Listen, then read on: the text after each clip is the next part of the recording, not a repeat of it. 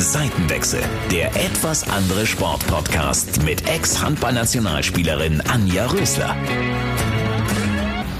Hallo, schön, dass ihr eingeschaltet habt zu einer neuen Folge Seitenwechsel, dem etwas anderen Sportpodcast. Wir schauen gemeinsam hinter die Kulissen der schillernden Sportwelt, schauen, was vielleicht nicht ganz so glänzt an der güldenen Sonne des Leistungssports und blicken so ein bisschen auf die Personen, die zu Gast sind und was sie bewegt, vor allem im Sport. Heute habe ich einen Gast, der ist Geschäftsführer von Volleyballerinnen. Er selber ist Fußballer und wie man vom Fußball zum Frauenvolleyball, also vom Männerfußball der Domäne zum Frauenvolleyball kommt und was es eigentlich mit so einem Job alles auf sich hat, verrät mir heute Aurel Irion. Hallo, schön, Hallo. dass du da bist. Hi. Vielen Dank, dass du dir in diesen, ja, wie soll ich sagen, sehr ereignisreichen Zeiten auch für uns Zeit nimmst. Wie geht's dir im Moment? Ja, ganz gut soweit. Vielen Dank. Also ich bin froh, dass wir heute auch die Möglichkeit haben, hier ein bisschen drüber zu quatschen. Wir haben ja eine gute Partnerschaft auch mit Antenne 1. Und ich glaube, bei uns geht's Training langsam wieder los und wir sind froh, dass der Alltag uns jetzt auch ein Stück weit wieder hat, obwohl es natürlich weiterhin sehr unsichere Zeiten sind. Aber ja, mir geht's eigentlich ganz gut. Es liegen ja wirklich, muss man sagen, ganz ereignisreiche Wochen auch hinter dir, hinter uns allen, aber im Spitzensport ist es gerade doch schon sehr kritisch zugegangen, vor allem in der Volleyballliga, bei den Männern vor allem. Ja, also der, der Abbruch im, im März, der war natürlich sehr plötzlich, sehr abrupt und hat uns dann alle zurückgelassen mit dieser Ungewissheit, wie geht's weiter. Bei den Männern in der Bundesliga kam es dann dazu, dass drei äh, Mannschaften sich auch noch zurückgezogen hat, haben. Und es hat natürlich insgesamt im Volleyballsport für eine große Unsicherheit gesorgt. Ähm, danach allerdings muss man sagen, hat die Bundesliga einen guten Job gemacht, zusammen mit den Vereinen gute Konzepte auf die Füße gestellt und mit den staatlichen Hilfen, glaube ich, sind bei uns in der Frauenbundesliga vor allen Dingen alle Mannschaften sehr gut bisher durch die Krise gekommen und Jetzt starten wir langsam wieder. Alle arbeiten an ihren Hygienekonzepten und wir hoffen natürlich, dass wir im Oktober dann die äh, Liga starten können mit Zuschauern in der Halle. Das wäre ganz wichtig, glaube ich. Wie wichtig sind denn Zuschauer im Frauenvolleyball? Absolut wichtig. Also wir liegen auch im internationalen Vergleich mit den Schnitten, die wir in Deutschland haben, ganz gut im Rennen. Also äh, wir waren, glaube ich, im letzten Jahr unter den Top Ten, was die Zuschauerzahl angeht für Frauensport ist das dann schon eine richtig, richtig gute Zahl mit 2000 im Schnitt. Und der, ähm, ich denke, jeder, der in der Arena schon mal war und ein Spiel gesehen hat, der weiß, wie wichtig diese Stimmung in der Halle ist. Und die ist natürlich für unsere Mannschaft, ist das auch sehr wichtig. Und das wird ein Stück verloren gehen in der kommenden Saison. Und wir wissen nicht, wie die Mannschaften damit umgehen. Das müssen wir mal sehen, was da so passiert. Das Heimrecht, ja, und das, dieser Heimvorteil, der wird ein Stück verloren gehen. Absolut. Also ich, ich kenne es aus meiner Karriere mit dem eigenen Heimpublikum, das so extrem pusht, wie auch eures pusht. Das setzt nochmal die letzten Körner frei. Ja, also vielleicht 2019, ich weiß nicht, ob, ob du bei so einem Endspiel dabei warst ich war in der dabei. Arena. Ähm, Kriege ich jetzt schon wieder Gänsehaut, wenn ich dran denke. Das war, glaube ich, am Ende das Entscheidende, dass wir diesen Titel das erste Mal gewinnen konnten das war nur mit dem Publikum möglich. Diese Arena ist ja wirklich übergekocht. Die war voll bis auf den letzten Platz und ähm, das wollen wir natürlich gerne wieder haben, so schnell es geht, weil deswegen machen wir das Ganze. Das motiviert uns zusammen mit unseren Fans und unseren Partnern, diese Mannschaft in Stuttgart zu pushen. Das ist es und das wollen wir wieder haben. Ich hoffe, so schnell wie möglich.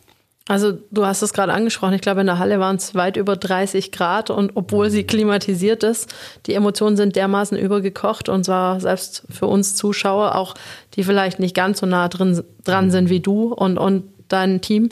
Das war brutal, was wir mitgeschwitzt, mitgefiebert haben und, und ich bin wirklich vor allem auch durch unsere Partnerschaft echt großer Fan geworden mhm. und jeden, den ich mitgenommen habe bisher. Also ich kann es euch da draußen nur empfehlen, wenn ihr die Möglichkeit habt, schaut vorbei. Die haben sich alle wieder Tickets gekauft. Ja, das ist ein gutes Gefühl, das hört man gern, dass, dass dieser Sport ähm, mittlerweile so viele Fans dann auch hat.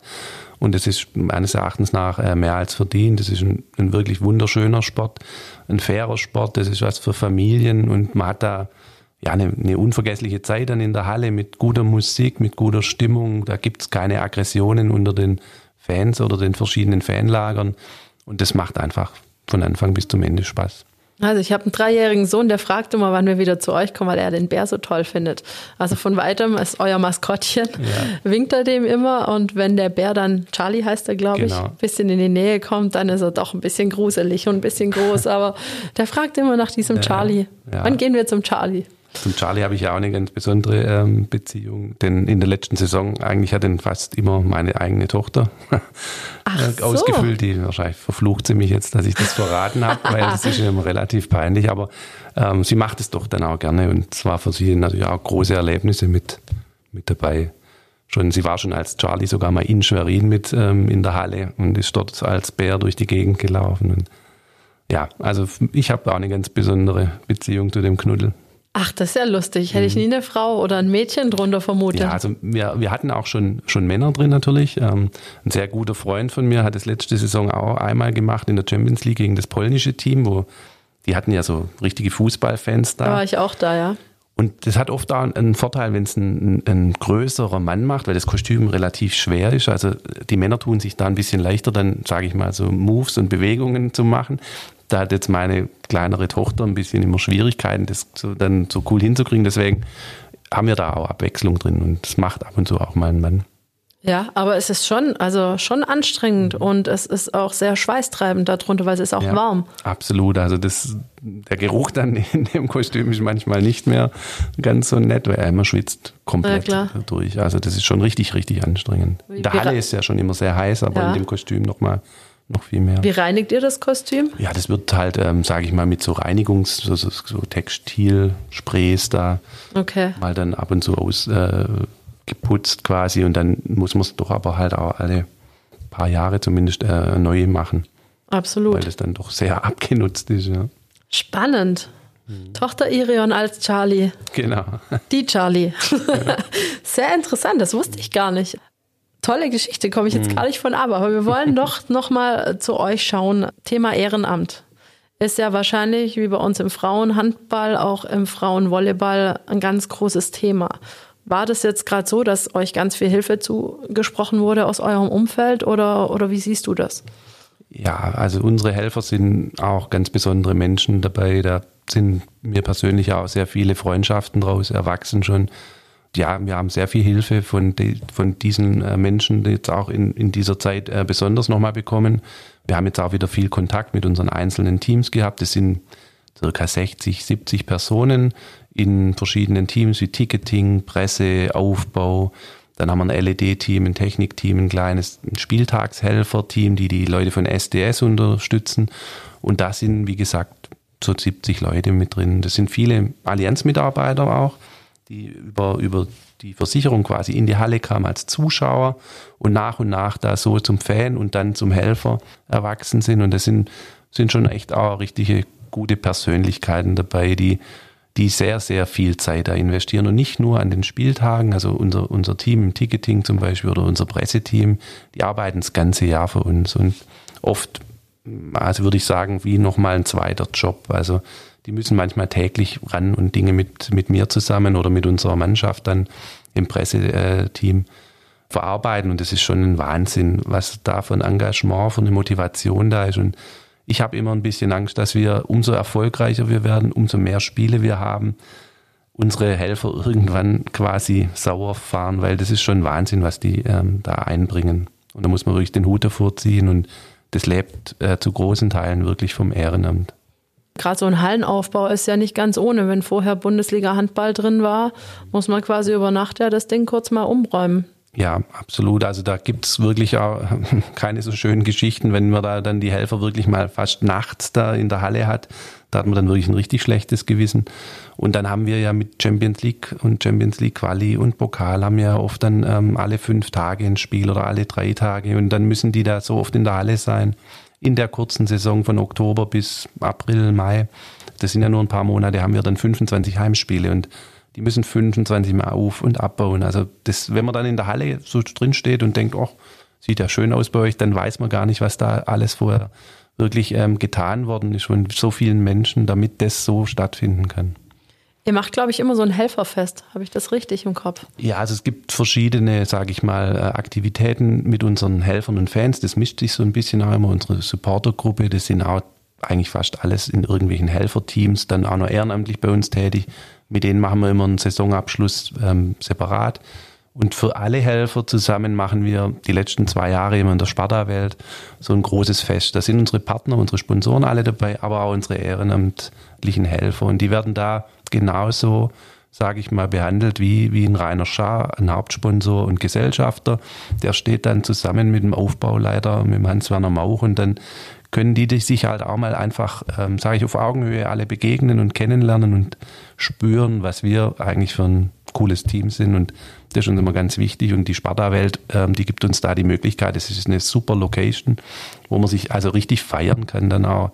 Und die Helfer auch, sag ich mal, entsprechend dann auch würdigen kann mit Bildern und mit Geschenken, die sie da kriegen. Und das ist, glaube ich, ganz wichtig, dass auch die Mannschaft spürt, was ihr Unterbau ist und wie oder was alles nötig ist, um diesen Erfolg, den sie dann haben und genießen dürfen, letztendlich ähm, zu bewerkstelligen, brauchen wir jeden Einzelnen von, von diesem Team.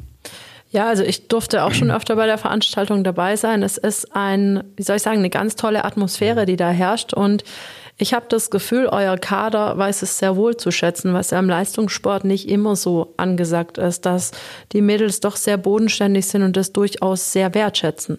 Ja, also man spürt das bei den Spielerinnen und in diesem Jahr, glaube ich, was kommt das Besonderes zurück wir haben ein paar Spielerinnen, die schon mal in Stuttgart waren und die sind mittlerweile in ihrer Karriere wirklich an dem Punkt, wo sie normal nicht unbedingt in Deutschland spielen würden. Und trotzdem haben sie sich bewusst jetzt nochmal für ein Jahr bei uns in Stuttgart, zumindest ich hoffe vielleicht auch für länger, entschieden, da nochmal zurückzukommen. Und das hat schon Gründe, dass wir hier in Stuttgart ein besonderes Umfeld haben, einen, sehr gut geführten Verein, glaube ich, sehr gute Partner und sie haben hier eine Sicherheit in allen Belangen. Sie werden gut behandelt, sie sind gut aufgehoben, sie haben super Bedingungen und sie haben tolle Fans und tolle Helfer. Und ich glaube, das ganze Paket Stuttgart hat da jetzt ähm, quasi uns dazu geholfen, dass wir wieder nochmal ein paar gute Spieler mehr dazu bekommen haben. Also wie zum Beispiel die Michaela Milenkova, die da jetzt nochmal zurückkommt. Das ist schon, hat uns stolz gemacht. Aber sie hat uns auch das Gefühl gegeben, dass sie sich richtig nochmal auf Stuttgart freut. Auf jeden Fall, so kam es auch rüber jetzt für uns als auf der anderen Seite stehende. Ich muss sagen, für diejenigen, die sich im Volleyball jetzt nicht ganz so gut auskennen, Deutschland ist, glaube ich, ganz ordentlich in der Bezahlung, aber es gibt durchaus Länder, wo man weitaus mehr verdienen kann, wie du hast es vorher im Vorgespräch schon gesagt, Türkei oder Italien. Was denkst du mit der Corona-Pandemie haben wir mit unserem Gesundheitssystem, das wir haben, jetzt vielleicht für euch, um, um Spieler zu gewinnen, ein bisschen einen Vorteil? Ja, ich, ich denke auch, dass das eine Rolle gespielt hat bei der einen oder anderen Spielerin, dass sie sich bewusst für, für Deutschland und für Stuttgart vielleicht in dem Fall entschieden hat, ähm, weil sie wissen, dass natürlich wir ein sicheres Land sind mit einem sehr guten Gesundheitssystem. Und ich glaube, dass, dass hier äh, sehr viel richtig gemacht wurde die letzten äh, Monate. Und ja, ich glaube schon, dass das uns auch geholfen hat, ähm, dass wir da jetzt ähm, einen sehr guten Kader zusammenbauen konnten aus dieser Krise heraus. Ja. Man muss ja sagen, also von den Vereinen hier in der Region wart ja ihr eine der ersten Mannschaften, die die Kaderplanung komplett abgeschlossen hatte. Auch zu einem Zeitpunkt, wo man es vielleicht noch gar nicht erwartet hat, weil man eben gerade nicht so finanzstark ist und so weiter. Wie habt ihr das geschafft?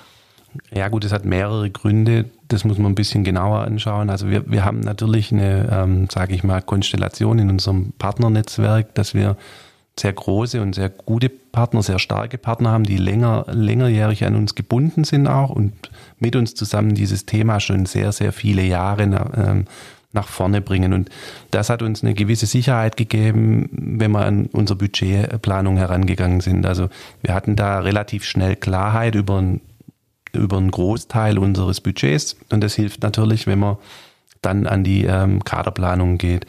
Der zweite Punkt ist, wir haben eine holländische Sportdirektorin, die relativ ungeduldig ist, würde ich sagen. Und natürlich, wenn sie sich was in den Kopf gesetzt hat, ähm, dann ist es relativ schwer, sie wieder davon abzubringen, beziehungsweise sie etwas ähm, einzubremsen. Und das ist aber in diesem Fall, glaube ich, gut gewesen, dass sie sehr ungeduldig ist. Sie hat mit einer wahnsinnigen ähm, Arbeitswut, sage ich jetzt mal, das Thema angegangen und hat Tag und Nacht an diesem Kader gefeilt, mit dem Trainer natürlich zusammen und, und hat da so viel Herzblut auch reingesteckt und sie wollte das sehr schnell auch Klarheit haben. Und es kam uns dann aber auch wieder zugute, dass unsere Partner auch gespürt haben, dass wir einen Plan haben, dass sie genau sehen, was, was wir erreichen wollen Und das hat uns dann auch, glaube ich, in den weiteren Gesprächen wiederum mit unseren Partnern geholfen. Also da kommt dann so das eine zum anderen und ich glaube, dass Stuttgart halt aber auch mittlerweile einen richtig, richtig guten Ruf hat und, und wir dadurch halt auch schnell die Spieler bekommen konnten, die wir wollten. Ja, also sah ganz danach aus. Du als Geschäftsführer, als Unternehmer, sage ich mal, wie siehst du das? Siehst du, es ist jetzt langsam ein Arbeitgebermarkt wieder? Meinst du, es ist ein bisschen einfacher jetzt für Arbeitgeber? Ähm, Jein, also ich, ich weiß es nicht, ob wir, wir haben ja nicht so sehr viele Angestellte natürlich, wenn man jetzt mal die Sportlerinnen weglässt in der Geschäftsstelle. Letztendlich mischt sich bei uns sehr viel Ehrenamt mit, mit, mit den Hauptamtlichen, da haben wir nicht so sehr viel, kann ich nicht so viel dazu sagen. Jetzt bei den, bei den Sportlern ähm, ist schon so, die, die Spieler, die sehr gut sind, sind auch sehr gefragt. Da hat sich, glaube ich, nicht viel geändert. In Italien ähm, hat man nicht das Gefühl gehabt, dass die Krise dort ankam. Die Spielergehälter scheinen dort immer noch auf, auf unermesslichen Höhen äh, zu sein, auch in der Türkei. Deswegen hat sich der Spielermarkt für die richtig guten Spieler im Moment zumindest, glaube ich, noch nicht so sehr verändert im Volleyball. Ja, also da habe ich keine so große Veränderung gespürt, also an unserer Stelle. Wenn wir von überdimensionalen Gehältern sprechen, was ist das in Zahlen ausgedrückt? Genau weiß ich das natürlich in Italien auch nicht. Ich kenne die Verträge nicht, die abgeschlossen werden, aber da werden schon Summen genannt von 600, 700.000 Euro pro Jahr. In der Türkei wird gemunkelt, dass es teilweise Spielerinnen gibt, die ein Gehalt haben von über einer Million. Ob das dann tatsächlich stimmt, weiß ich nicht, aber. Sind auf jeden Fall, oft ist an so einem Gerücht ja auch was dran, also aus meiner Erfahrung raus. Die Etats natürlich sind auch ein Vielfaches höher. Also in, in der Türkei gibt es Clubs, die haben einen Etat von 15 Millionen. Also das, das haben wir hier bei Alba Berlin nicht mal ganz, glaube ich, im Basketball bei den Männern. Und da gibt es äh, Frauenclubs in, in der Türkei, die haben einen größeren Etat. Und die zahlen dann dementsprechend sicherlich auch solche Gehälter. Ja, klar, also unglaublich. Also es ist nicht vorstellbar, glaube ich, in unserer Sportlandschaft, ja. also in deiner und meiner. Ja.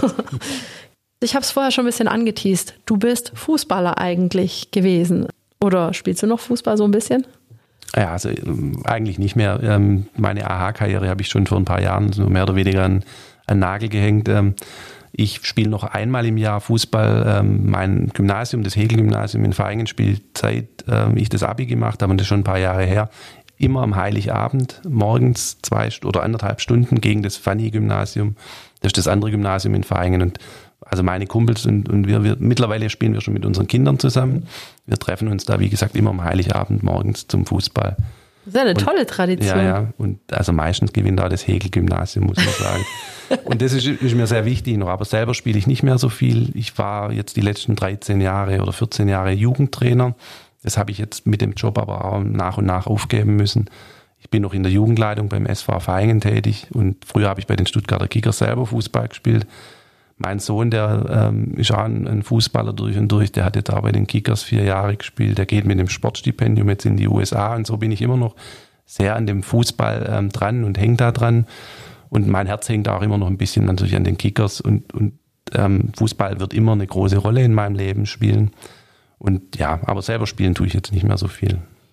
Okay, das sind ja schon wieder ganz neue Themenfelder, die ich gleich alle beackern will. Mhm. Nein, ähm, sehr spannend. Ähm, du hast die B-Lizenz, wenn ich es richtig recherchiert habe. Ja, also früher hieß sie B-Lizenz, jetzt heißt sie ja, glaube ich, UEFA Elite-Lizenz. Das ist die, also eine Lizenz unter der A-Lizenz, die erste Lizenz beim DFB. Ja, die, die habe ich gemacht vor, boah, weiß auch nicht, schon wieder schon zehn Jahre her oder so. Ja, also es kommt ja nicht ganz von ungefähr, die, das Trainerdasein. Du hast auch, glaube ich, mit das größte internationale Jugendfußballturnier mit organisiert, wenn ich das, also hier in der Region zumindest. Ja, das mache ich mit dem SV Feingen zusammen und mit, mit ähm, sage ich mal, meinem besten Freund, dem Johannes Felderer, haben wir das vor, oh, das ist auch jetzt neun Jahre oder zehn Jahre her, haben wir das ins Leben gerufen, den ersten Schack Cup. Da hat haben unsere beiden Söhne dann gespielt. Es waren damals 15 Mannschaften, glaube ich, aus vielleicht sechs oder sieben Ländern. Und das haben wir jetzt halt in dieser Zeit nach und nach ähm, wachsen lassen. Es blieb dann immer in dieser Altersgruppe. Also haben dann nicht mehr unsere Söhne gespielt, sondern dann irgendwann halt andere Kinder, die wir teilweise selber trainiert haben oder auch nicht. Und wir hatten, glaube ich, im letzten Jahr ähm, beim Shark Cup 40 Mannschaften und die waren aus über 20 Nationen. Wir hatten da ein Team aus Kanada da, ein Team aus Namibia Und ich weiß nicht, der ganze Ostblock war vertreten bis Russland und die ganzen baltischen Staaten, Italien natürlich, Frankreich und so die ganzen Fußballnationen. Es sind auch immer dann große Fußballclubs dabei. Wir hatten also schon Juventus Turin da, der FC Porto, Bayern München, Borussia Dortmund, Gladbach und so weiter. Der VfB darf auch immer mitspielen, obwohl sie ja nur noch in der zweiten Liga waren. Jetzt sind sie ja wieder erste Liga. Und so haben wir da ein ganz tolles Teilnehmerfeld auf die Füße gestellt mit vielen, vielen Nationen, was dann dazu führt, dass an dem Wochenende in Vereinen auf dem Sportplatz immer so 1000, 1500 Zuschauer waren. Und da war ein Stimmengewirr. Das war irgendwie, also da geht einem das Herz auf, wenn man da dann über, über, den, über die Anlage läuft und hört Italienisch, Spanisch und so. Und da reden die Leute. Und dann gibt es Jugendfußball von morgens bis abends. Also das ist schon eine ganz tolle Veranstaltung. Und aber auch das ähm, lebt sehr viel vom Ehrenamt. Also da haben wir 300 Kinder, die wir bei Gasteltern untergebracht haben. Nur ein Teil geht ins Hotel. Und da muss man, muss man eigentlich auch ein ganzes Jahr ehrenamtlich dafür arbeiten. Und das ist dann mein Ehrenamt. Da bin ich tätig ähm, in meiner Freizeit mit meinen Freunden. Und ja, das macht aber sehr, sehr viel Spaß, dieses Turnier. Klingt wirklich nach einem tollen Turnier. Ich habe es leider noch nie vorbeigeschafft und habe es mir immer vorgenommen. Wie, wie sieht es denn für kommendes Jahr aus? Ja, wir haben jetzt einen Termin festgelegt. Der wäre nächstes Jahr ähm, eine Woche vor den Pfingstferien. Ich glaube im Mai. Ähm, das versuchen wir, dass wir es ähm, auf die Füße stellen und wieder langsam starten. Uns ist aber bewusst, dass das natürlich nicht wahrscheinlich so viele Nationen werden können und das vielleicht jetzt auch wieder zwei Nummern kleiner erstmal stattfinden wird. Aber wir versuchen es und wir haben auch schon ganz viele Anfragen von Teams, die schon mal da waren, die unbedingt wieder kommen wollen. Ja, wenn wir jetzt auf dich als Person noch ein bisschen weiter schauen wollen, du hast schon angedeutet, du hast eine Tochter und einen Sohn. Zwei Söhne sogar. Also, Oha, noch einen. Ja, man vergisst immer schnell bei so vielen dann einen. ja. Und der eine Sohn, der Fußballer, geht jetzt nach Amerika. Ja, mit dem gehe ich morgen nach München, der hat morgen seinen Termin auf dem Konsulat. Das war jetzt, waren ja alle sehr lange geschlossen. Also in den USA gibt es ja jemanden, der da manche Sachen macht, die nicht so nachvollziehbar sind. Und da waren jetzt, wie gesagt, die ganzen Konsulate monatelang geschlossen. Alle Termine waren abgesagt und sah nicht so aus, als ob er da sein Studium beginnen kann. Aber jetzt ähm, seit ein paar Wochen gibt es wieder Termine. Und wie gesagt, morgen fahren wir nach München. Dann wird er sein, sein Visum hoffentlich bekommen. Und dann, ja, dann werden wir ihn jetzt im Moment gerade ein bisschen schweren Herzens ähm, dann sein Studium starten lassen, noch im August vermutlich, ja. Oha, das sind ja dann auch sehr spannende Wochen, die euch da bevorstehen. Mm, absolut. Also ich meine, er ist in einer Region in Missouri, das ist sehr ländlich geprägt. Die Universität ist auch nicht sehr groß, hat glaube dreieinhalb oder viertausend Studenten. Das, das ähm, Nest, wo die Uni ist, ist glaube ich sehr klein. Ähm, insofern, das ist nicht mit jetzt äh, Florida und Miami, große Stadt oder so, mit Trubel und Demonstrationen vergleichbar, glaube ich, alles sehr, sehr beschaulich. Also wenn er dann mal dort sicher angekommen ist, glaube ich, kann er in Ruhe sich seinem Sport und seinem Studium widmen und ich hoffe, dass er dann gut aufgehoben ist. Wie kommt man zu so einem Stipendium? Ja, also wir haben zusammen halt als, als Familie das schon länger ähm, überlegt. Dass, also er ist schon ein sehr, sehr ehrgeiziger Fußballer, hat er jetzt vier Jahre auf höchstem Niveau bei Kickers in der Jugend gespielt, also hat B-Jugend-Bundesliga gespielt, auch A-Jugend-Bundesliga und hat ähm, aber am Schluss hat man, glaube ich, relativ auch schnell gesehen, dass es schwer wird, in die absolute Spitze zu kommen. Er hatte den Traum natürlich immer als, als junger Mensch, aber ähm, irgendwann hat man halt angefangen, auch sich ein bisschen Gedanken drumherum zu machen, was gibt es denn noch für Möglichkeiten, den Sport weiterhin betreiben zu können, aber dann aber vielleicht halt auch ein Studium dran zu hängen. Und ich denke, hier in Deutschland ist das immer ein bisschen schwierig, wenn man dann, selbst wenn man Oberliga spielt, was ja schon sehr, sehr gut ist als junger Spieler, bei den Kickers oder bei Göppingen oder sonst wo, dann ist es schon schwer, da natürlich in so einen Kader zu kommen im Fußball. Aber wenn man dann da mal drin ist, dann trainiert man teilweise unter Profibedingungen fünfmal, sechsmal, teilweise morgens. Und da glaube ich, ist immer so, sogar schon schwierig, ein Studium wirklich durchzuziehen, weil das nicht aufeinander abgestimmt ist. Und in den USA ist das System ein ganz anderes und ich denke, dass das eine sehr gute Möglichkeit für jemanden ist, der, sage ich mal, aktiv noch seinen Sport im Leistungsbereich treiben möchte und das aber dann halt verquicken mit einem, mit einem Studium. Ich glaube, das geht dort sehr gut. Genau weiß ich es auch noch nicht, weil ich es selber nicht gemacht habe. Wir haben es uns nur von außen angeschaut, uns beraten lassen und ich denke, dass das ein guter Weg für ihn sein kann. Und ja, ich glaube, es ist ja auch eine spannende äh, Sache, wenn man im Ausland mal studiert. Und jetzt schauen wir mal, wie lange er das macht. Also ich würde mich natürlich freuen, er macht sein Studium dort fertig. Dann wird es vier Jahre oder so dauern. Aber wenn er nach zwei Jahren sagt, er möchte wieder zurück und in Deutschland ähm, ein Studium beginnen oder dranhängen ja. oder fortführen, dann ist ja die Möglichkeit auch da. Ja, auf jeden Fall. Und, und wie habt ihr euch da beworben? Wie funktioniert sowas?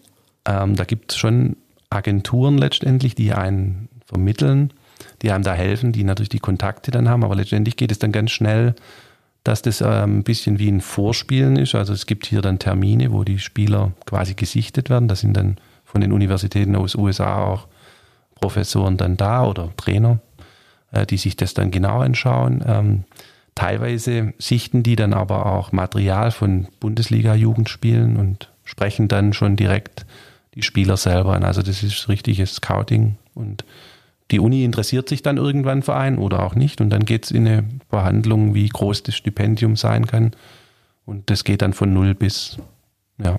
Wow, also war mir nicht bewusst, dass das auch so eine Maschinerie dahinter steckt, ja, aber klar. Und natürlich in allen Sportarten. Also da gibt es auch Volleyballer, auch hier aus Stuttgart, die, die den Weg gegangen sind, Leichtathleten natürlich. Ähm, klar, die großen amerikanischen Sportarten, die gucken vielleicht jetzt weniger in, in Deutschland nach Basketballer oder so, aber es gibt es, glaube ich, schon auch. Also ich glaube, es ist äh, mittlerweile auch ja. bekannt über dem Teich, dass hier auch gut auch. ausgebildet wird. Ja, ja. Also das ist natürlich schon eine interessante ähm, Sache, weil so ein Studium in den USA ist eigentlich sehr, sehr teuer. Also die Studiengebühren sind immens hoch und umso besser natürlich die Universität ist, umso teurer wird es dann. Und durch so ein Sportstipendium kann man sich das aber bis zu null ähm, Euro komplett finanzieren durch seinen Fußball dann. Und da ist dann ähm, Wohnen, Essen, alles Komplettversorgung mit drin. Und dann, wie gesagt, je nachdem, wie hoch das Stipendium ist, muss man noch einen Beitrag selber bezahlen oder halt auch nicht. Oh, klingt spannend auf jeden Fall. Ich hätte noch einen Nachtrag und zwar wollte ich noch fragen, wie du Familie, dein Ehrenamt und das Ganze mit dem Volleyball also unter einen Hut kriegst. Also das geht nur äh, mit einer Familie, die da mitmacht und einem den Rücken stärkt. Es ähm, geht mit einer tollen Frau, die ich an meiner Seite habe.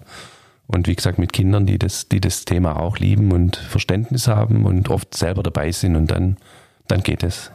Und der Stress, den der ganze Job so mit sich bringt, ich glaube, du musst relativ oft Nein sagen, oder wie ist es so als Geschäftsführer? Ah, du meinst ähm, bei, bei einer Mannschaft, bei meinen Partnern oder wie auch immer? Zu Hause, egal wo, ich denke. Ja, klar. Also natürlich äh, habe ich oft ähm, die Rolle des bösen Buben und muss Dinge äh, verweigern oder sagen, die gehen nicht. Ähm, ich muss meiner Sportdirektorin oft auch mal einen Wunsch abschlagen. Das ist nicht einfach, ähm, kann ich euch sagen. Aber natürlich ist es genauso schwer, einer Tochter zu Hause einen Wunsch abzuschlagen, weil die hat immer sehr viele Wünsche. Und äh, meine Frau, muss ich allerdings sagen, die hat die ist eigentlich relativ, ähm, sage ich mal, pflegeleicht und macht mir das Leben ähm, leicht, weil sie mir den Rücken einfach frei hält und da mit voller Tatkraft dabei ist und mit Freude aussieht, was im, im Job äh, einerseits äh, passiert, aber auch bei uns mit, mit in der Familie, die ja dann doch nicht so klein ist. Ja, doch. Also die Familie, wie gesagt, ist das Wichtigste und gibt mir den Rückhalt und macht das, das Leben lebenswert. Ihr habt ja auch gute Beziehungen, um wieder aufs Volleyball zurückzukommen, zu den US-Amerikanerinnen. Habt ihr auch tolle Erfahrungen gemacht? Wenn ich nur Nikki Lindau sehe zum Beispiel oder jetzt auch Crystal Rivers, die hier einschlägt wie eine Bombe, muss man einfach so sagen. International sehr gefragte Spielerin, die hast du auch vorher, glaube ich, mit angesprochen, dass sie ihren Vertrag erfüllen wird und auch hier in Deutschland erhalten bleibt. Was würdest du sagen? Gibt es so ein Mentalitätsding, wo du sagst, ja, unsere Amerikanerinnen, die sind von vornherein professionell irgendwie begleitet worden? Merkt man das? Ich weiß es nicht. Also bei Crystal merkt man es natürlich schon, dass sie eine ganz ja, besondere Persönlichkeit ist. Das hängt mit ihrer ganzen Geschichte und äh, mit allem zusammen. Sie ist ein Profi durch und durch, das muss sie sein, damit sie körperlich überhaupt in der Lage ist, so Leistungen abzurufen und über so einen Zeitraum auch im Leistungssport zu sein. Und das spürt man relativ schnell, dass sie, ja, wie gesagt, ein besonderer Charakter ist und eine besondere Mentalität auch hat. Und sie ist, sie ist eine, also nicht umsonst, glaube ich, unsere Kapitänin auch und unser Superstar, weil sie ist schon im entscheidenden Moment auch die Person, die Verantwortung übernimmt und dann Spiele gewinnt. Also sie, sie kann wirklich alleine ein Spiel entscheiden und das ist in, in Mannschaftssport selten, dass man so, so Sportler hat. Also sie, ich weiß nicht, ob es am Amerikaner oder Nicht-Amerikaner liegt, das weiß ich nicht, aber sie ist eine besondere Persönlichkeit, absolut. Wenn wir jetzt noch mal ein bisschen auf euren Verein schauen, ihr habt ja auch eine ganz, ganz tolle ja, Aktionen gerade am Start, wie ich, der uns zuhört, bei euch beim Spiel wirklich mit auf dem Spielfeld dabei sein kann. Ja, also wir versuchen natürlich jetzt unsere Fans weiterhin hautnah dabei zu haben und das wird ja wahrscheinlich etwas schwieriger, weil wir die Halle nicht mehr füllen können und da haben wir ein bisschen überlegt, was wir tun können, uns einerseits zu helfen und andererseits den Fans Möglichkeiten zu geben, da nah, nah dabei zu sein und da sind wir auf diese Trikot-Idee gekommen. Wir haben jetzt ein drittes Trikot, ähm, sage ich mal, kreiert, äh, wo jeder Fan die Möglichkeit hat, auf das Trikot, also so nah wie sonst nie möglich, an seine Spielerin heranzukommen. Und ähm, ja, da gibt es einen Betrag, für, für den man dann, das ist wie eine Spende, seinen Namen dann aber auf dieses Trikot setzen lassen kann. Und mit diesem Trikot werden wir in der Champions League oder Champions League Quali, also international antreten. Und das haben wir jetzt gerade am Laufen. Die geht noch bis Ende August und läuft sehr gut an. Also wir haben über 200 ähm, Plätze schon vergeben. Bis 400 würde es möglich sein. Und auch unsere Partner spielen ganz gut mit. Also auch selbst unsere, unsere Sponsoren versuchen da noch einen Platz auf dem Trikot zu ergattern. Wenn ihr wissen wollt, wie das Ganze aussieht, schaut doch einfach bei euch auf die Homepage. Magst du die kurz nennen? Also, es ist also Stuttgarts schönster Sport. Und wenn man da dann auf den Online-Shop äh, geht, dann kommt man da letztlich drauf und kann sich so ein Trikot bestellen und den Namen drauf setzen lassen. Über Instagram oder Facebook werdet ihr es auch bei uns sehen können. Aber wenn ihr euch so einen schönen Platz ergattern wollt, schaut unbedingt bei Stuttgarts schönstem Sport vorbei. Da könnt ihr euch dann wirklich schön einweben lassen. Tolle Aktion. Was kostet das? Wollen wir da mal über den Preis sprechen? Ja, also der, der Name ist äh, für 39 Euro. Man darf aber natürlich auch gerne mehr spenden. Und das Trikot kostet so viel wie ein normales Trikot bei uns. Das ist knapp über 50 Euro, glaube ich. Und im, im Bundle, wenn man den Namen jetzt nimmt und das Trikot, dann ist es ein bisschen, sogar ein bisschen billiger.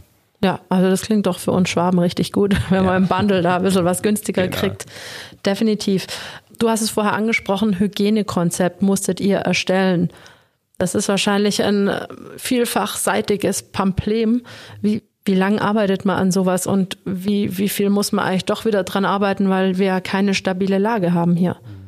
Also zunächst äh, hat jetzt mal unsere Bundesliga, sage ich mal, ein Grobkonzept, was heißt grob, ein ganz detailliertes Konzept aufgestellt und das uns an die Hand gegeben. Und jeder Verein hat jetzt die Aufgabe, das auf seinen Standort, seine Halle und in den geltenden Regeln des Bundeslandes und seiner Umgebung quasi anzupassen. Das haben wir jetzt getan. Wir haben es an das Sportamt, ans Amt für öffentliche Ordnung jetzt äh, weitergegeben, mit der Hoffnung, dass wir da eine relativ zügige Abstimmung kommen, um es dann, sage ich mal, abgesegnet zu bekommen.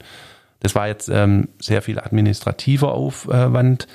Da bin ich auch unterstützt worden von einem ehrenamtlichen Helfer. Wir haben das zu zweit gemacht und das ging aber oft jetzt äh, auch bis spät abends. Und das war jetzt schon sehr, sehr viel Arbeit, aber eigentlich beginnt jetzt erst die Arbeit, weil wir dann dieses Konzept natürlich mit Leben und mit Personen füllen müssen. Und wir wir haben schon beim normalen Spieltag, wir haben es vorhin angesprochen, sehr viel ehrenamtliche Hilfe. Und die wird sicher nicht weniger werden, sondern wir müssen jetzt noch viel, viel mehr in der Halle, sage ich mal, ähm, garantieren können und Vorarbeit leisten, dass wir mit den wenigen Zuschauern, die eigentlich wohl nur zugelassen sein werden, dieses Spiel dann trotzdem zu einem guten Event werden lassen. Und natürlich ähm, an erster Stelle steht die Gesundheit aller. Wir wollen natürlich auch das so gut machen, dass, dass keine Gefahr für keinen besteht, für die Sportler nicht, aber auch nicht für unsere Zuschauer. Und das bedeutet viel, viel, viel Arbeit, ja. Absolut. Und ihr steckt ja auch noch mittendrin. Die Saison wird am 3. Oktober starten mit einem Heimspiel, wenn alles so bleibt. Wie ja. sehr fieberst du diesem Tag jetzt schon entgegen? Gegen Vilsbiburg wird es gehen. Ja, also bisher war, war gar keine Zeit so richtig dran zu denken, was kommt da. Das ist alles auch so weit weg. Aber nachdem jetzt gestern die Mannschaft ähm, mit dem Training begonnen hat und man so wieder ein bisschen ähm, diese Atmosphäre schnuppert in der Arena und da nur so im, mit Abstand äh, dran vorbeiläuft, aber diesen Ball wieder sieht und die Mädels mit dem mit der Freude, die sie dann einfach haben, wenn es losgeht, da äh, hat sich bei mir schon ähm, auch was bewegt und ich kann es jetzt eigentlich dann auch nicht mehr erwarten, dass es losgeht und ich hoffe, dass es jetzt voll schnell geht, dass nichts mehr passiert um uns rum, dass alles so bleibt, dass wir starten können. Ja. Also ich freue mich sehr drauf und ich wünsche mir, dass wir, dass wir alle zusammen so eine Saison dann halt auch zu Ende spielen dürfen. Ja, was letztes Jahr ja einfach nicht geklappt hat. Ihr habt eine richtig gute Nachricht für eure Fans. Ja, also unser Hygienekonzept sieht vor, dass wir so knapp 400 bis 500 Zuschauer, das muss wie gesagt in der Abstimmung noch detailliert geregelt werden, aber wir dürfen wahrscheinlich an die 500er Grenze ran in der Scharena.